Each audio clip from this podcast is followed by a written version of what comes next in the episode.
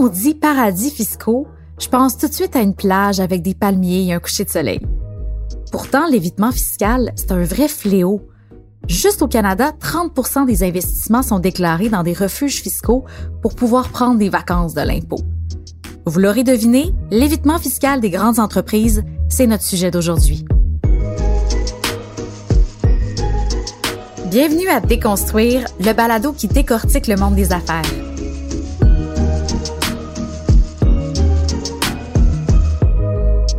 Je m'appelle Anne-Sophie Roy et aujourd'hui, on s'intéresse aux paradis fiscaux. Et c'est d'ailleurs le but de cette série de balados-là, décortiquer des concepts du monde des affaires qui touchent de près la vie des gens. Et c'est une idée qui nous vient de l'École des sciences de la gestion de l'UCAM. On rejoint Julien Martin, professeur au département de sciences économiques de l'École des sciences de la gestion de l'UCAM et titulaire de la chaire de recherche sur l'impact local des multinationales. Bonjour Julien. Bonjour. Tout d'abord, pour commencer, on entend souvent évasion fiscale. C'est quoi la différence entre l'évasion fiscale et l'évitement fiscal des multinationales? Est-ce que l'un est pire que l'autre? Comment ça fonctionne?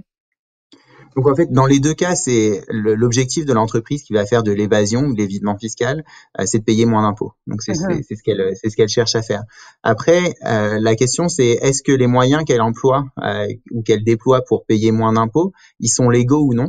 Euh, et donc, euh, si jamais c'est des moyens qui sont illégaux, on appelle ça de l'évasion fiscale. Si ce sont des moyens qui sont légaux, on appelle ça de l'évitement fiscal.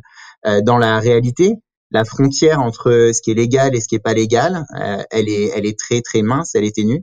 et donc, donc donc c'est une, une, question ouverte. Moi, dans, dans les travaux que je fais, je parle toujours d'évitement fiscal parce que je suis, je suis économiste, euh, je suis pas juriste et donc euh, je j'ai pas les outils pour euh, pour dire si c'est si c'est légal ou non. Donc on va vraiment utiliser le terme évitement fiscal avec vous aujourd'hui.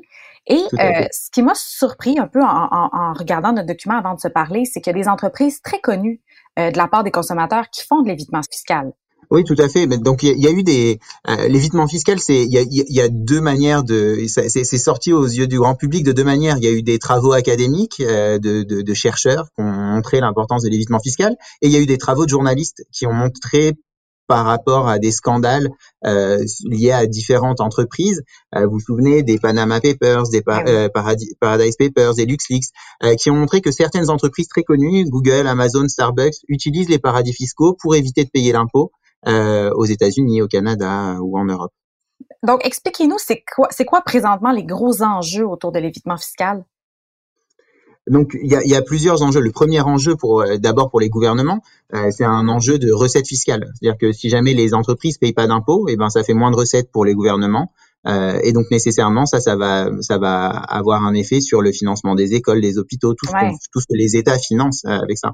Euh, L'autre problème, c'est que euh, cet évitement fiscal et les scandales liés aux, à l'évitement fiscal euh, sont, sont apparus au moment où il y a une, beaucoup de revendications liées à la montée des inégalités, des inégalités de richesse entre les gens. et donc forcément, le fait de voir que les inégalités se creusent, mais que les entreprises les plus riches, les plus grandes entreprises ne paient pas l'impôt, euh, et, et, ne paient pas la part leur part juste d'impôt, ça crée un sentiment de défiance. Euh, et ça, c'est aussi un problème pour, pour la cohésion euh, nationale. Ben oui, parce qu'on se met dans la peau d'un consommateur qui paie ses impôts, qui paie ses taxes, euh, de voir que des grosses compagnies comme Apple, Amazon, euh, même Starbucks font de l'évitement fiscal, ben ça crée vraiment un sentiment. ben on peut perdre confiance en fait en, en, en notre système, là, autrement dit. Oui, donc c'est assez euh, assez marrant parce que d'un côté vous avez on, on, est vraiment fâché de savoir que Amazon, euh, Apple, euh, Google ou Starbucks fait de l'évitement fiscal, mais on continue d'aller prendre notre café chez chez Starbucks et de euh, et, et d'utiliser Google et de s'acheter un iPhone. Donc euh, donc il y a ça et donc il y a une défiance par rapport aux entreprises et il y a aussi une défiance par rapport au gouvernement parce que euh, on fait plus confiance dans les politiques. On, on, on pense que c'est les politiques qui laissent faire tout ça ou qui sont d'accord avec ce qui se passe.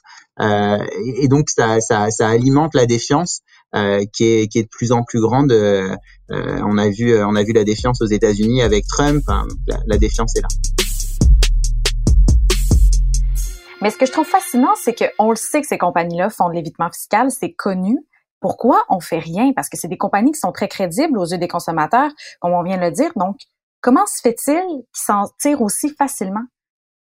Euh, c'est des compagnies qui sont extrêmement grosses, donc on a, on a une puissance de, de lobbying énorme, euh, et donc qui eux lobbyent pour euh, pour euh, pour ne pas que pour ne pas qu'il y ait d'avancée du point de vue de, des, des réformes de la fiscalité. Notamment, euh, c'est des, des, des compagnies qui emploient beaucoup de beaucoup de personnes, et donc il, il, y a une sorte de troc qui se fait avec les gouvernements en leur disant bah vous me laissez vous me laissez tranquille du point de vue de, des impôts et je laisse l'emploi je laisse mon emploi au Canada ou aux États-Unis euh, donc donc c'est compliqué, mais euh, mais ça avance. Il y a des il y a, il y a une prise de conscience euh, au niveau du public. Il y a de plus en plus de chercheurs qui travaillent sur ces questions.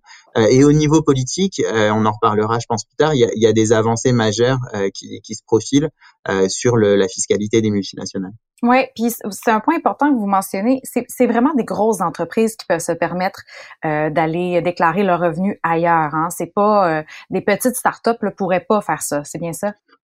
En tout cas, les, les, petites startups peuvent, peuvent éventuellement faire de, de l'évitement fiscal à leur échelle. Euh, maintenant, les, les, mécanismes, les stratégies d'évitement fiscal euh, qui, euh, qui, qui euh, qu'utilisent les grosses multinationales, là effectivement, et on a besoin de beaucoup de moyens. Il y a des équipes entières qui sont qui sont dédiées à ces questions d'évitement fiscal au sein des entreprises. Ces entreprises, elles font aussi appel à des consultants externes.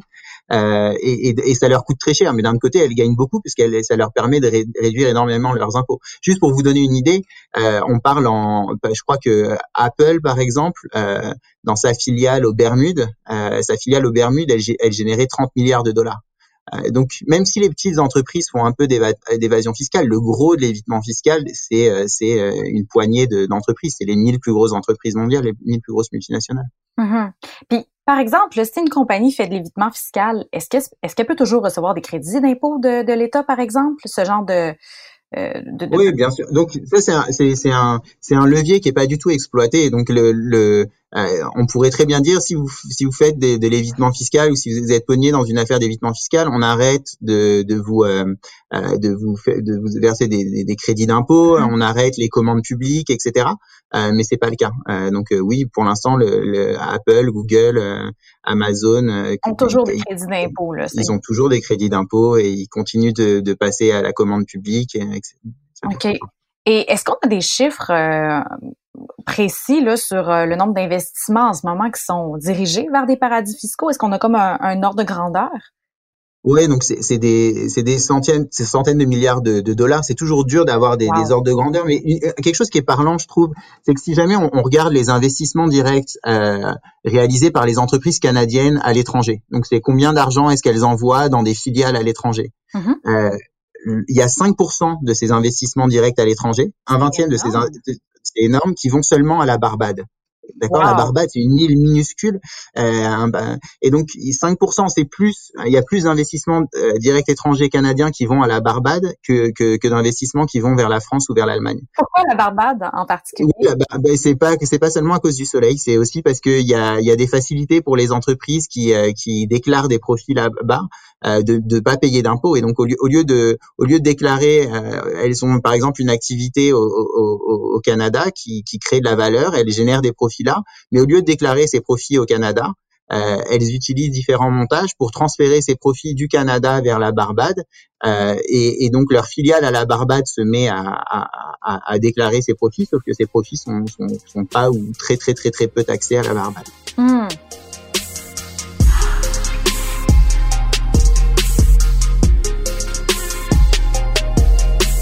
On parle depuis tout à l'heure d'entreprises américaines, mais j'imagine que ça doit avoir quand même des conséquences assez directes sur euh, l'économie au Québec.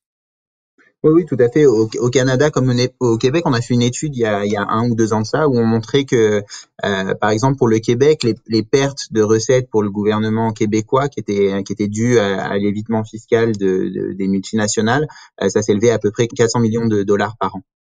OK, et c'est énorme quand même. C'est énorme. Après, il y a, y a, toujours ce, euh, cette, cette, idée par certains qui sont euh, très, euh, qui sont très, très impliqués dans la lutte contre l'évitement et l'évasion fiscale les multinationales, de, de dire qu'une fois qu'on aura réglé ça, on aura, on aura changé le monde. 400 millions de dollars, c'est beaucoup. Euh, c'est en temps de crise, c'est c'est de l'argent dont on aurait vraiment besoin pour pour les hôpitaux, pour le service de santé, etc. maintenant, et, je pense qu'il faut le régler et, ben, ça alimente la défiance, donc il faut régler cette question-là. maintenant, c'est quand même des, des, des, des, sommes qui sont qui sont qui sont pas non plus astronomiques.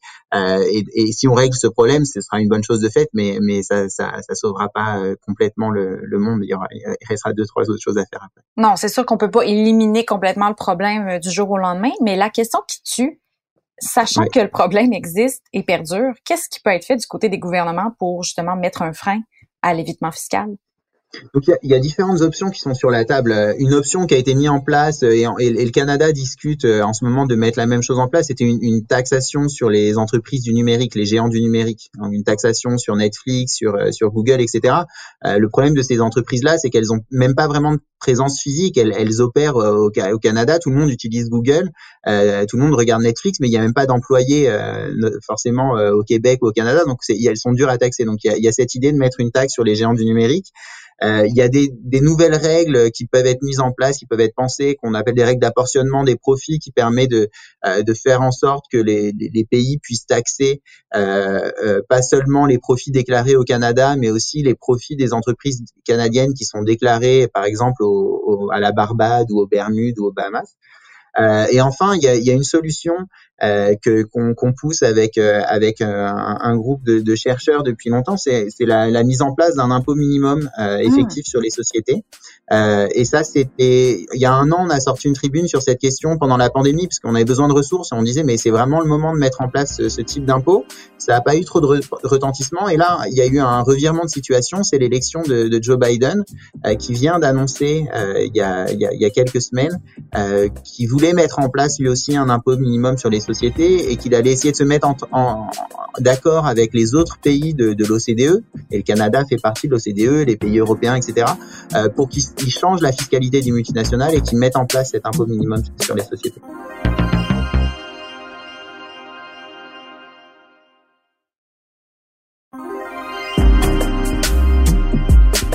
Et est-ce qu'on a une idée, ce serait quoi cet impôt minimum? C'est un, un pourcentage euh, des recettes de l'entreprise?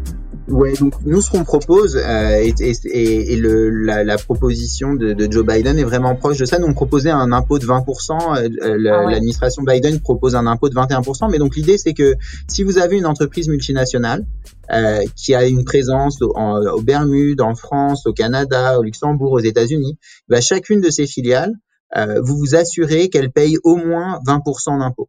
D'accord? Mm-hmm. Et si elle paye moins que 20% d'impôts dans le pays où elle est, et eh ben ça donne le droit au Canada si c'est une entreprise canadienne ou aux États-Unis si c'est une entreprise américaine euh, de taxer le, le, le, différentiel entre ce que l'entreprise paye euh, dans le paradis fiscal et ce taux de 21%. Donc par exemple, si jamais le Canada a adopté un taux minimum sur les sociétés, euh, il y a une, une, entreprise canadienne, une filiale euh, à, à, la Barbade cette filiale, le, taux d'imposition est zéro, puisque à la Barbade, il n'y a, y a, y a, pas d'imposition. Et ben, l'État canadien serait capable de dire, bah, cette filiale canadienne à la Barbade, comme elle paye un taux d'imposition de zéro, moi, je prélève la différence entre 21% et 0%, c'est-à-dire que je vais, je vais, je vais la taxer à 21%. Et si vous faites ça, dans ce cas-là, l'entreprise euh, la canadienne, elle a plus du tout intérêt à envoyer de son argent à, à la, à la Barbade parce que qu'il soit que les profits soient au, Canada, à la Barbade, au Luxembourg, en Irlande, ils vont toujours être taxés au même taux. Mm. Euh, et donc c'est une solution euh, simple euh, à, à, mettre en place. il y a toujours des, des, des complexités, mais c'est relativement simple à mettre en place. Euh, et ce qu'il faut, c'est qu'il y ait un accord, une coalition de pays qui tout à coup disent bah voilà, on en a marre, il faut changer les choses et on va les mettre en place. Et là, le fait que les, les États-Unis poussent pour cette solution, c'est un, un pas dans la bonne direction finalement. Un pas dans la, la bonne direction, oui.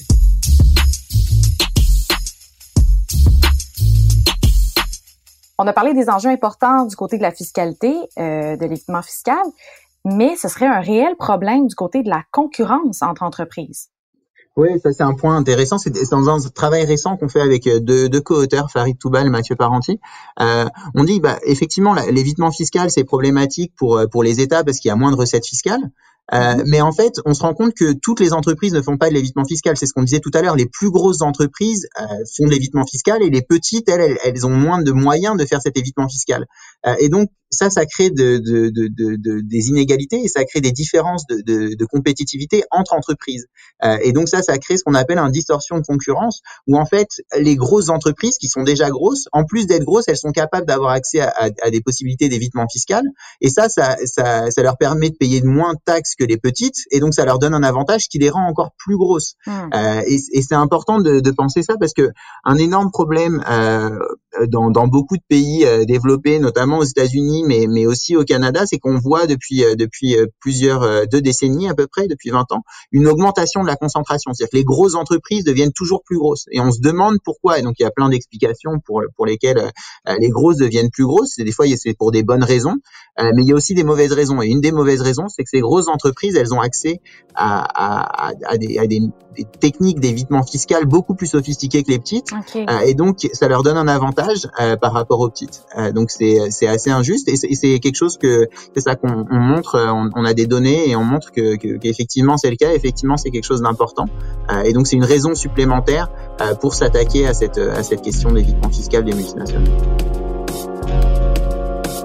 Ouais, c'est comme David contre Goliath. Il n'y a pas grand-chose à faire en ce moment pour les petites entreprises pour se démarquer là-dedans il y a, y a, en tout cas, les petites entreprises, elles, elles peuvent faire difficilement euh, des choses, enfin, elles peuvent difficilement se, se, démarquer. Et en fait, la seule manière de répondre à ça, c'est que les petites entreprises se mettent aussi à faire beaucoup d'évitement fiscal. Donc, on n'a pas envie que ce soit la solution. Donc, plutôt que d'arriver à cette solution, euh, on, on, préfère qu'il y, ait, qu'il y, ait, un accord euh, entre pays de l'OCDE ou même que certains pays euh, prennent le pas, les États-Unis, le Canada, peut-être des pays européens, et disent bah voilà, on, on, arrête ça, on arrête ce jeu-là et, on, et on, on, taxe les, les, multinationales, on met un, un taux minimum d'imposition de 21% sur les multinationales euh, et ça réglera une partie, une grande partie de, des problèmes qu'on a, évoqués.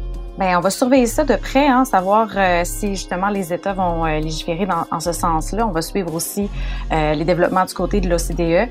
merci beaucoup pour votre temps ce matin, Julien. Merci beaucoup. C'était Julien Martin, professeur au département de sciences économiques de l'ESG UCAM. Je suis Anne-Sophie Roy. Merci d'avoir écouté Déconstruire, le balado qui décortique le monde des affaires. Merci à Anne-Sophie Carpentier à la réalisation et au montage. Je vous rappelle que c'est une production de l'École des sciences de la gestion de l'UCAM et de Cube Radio. À la prochaine!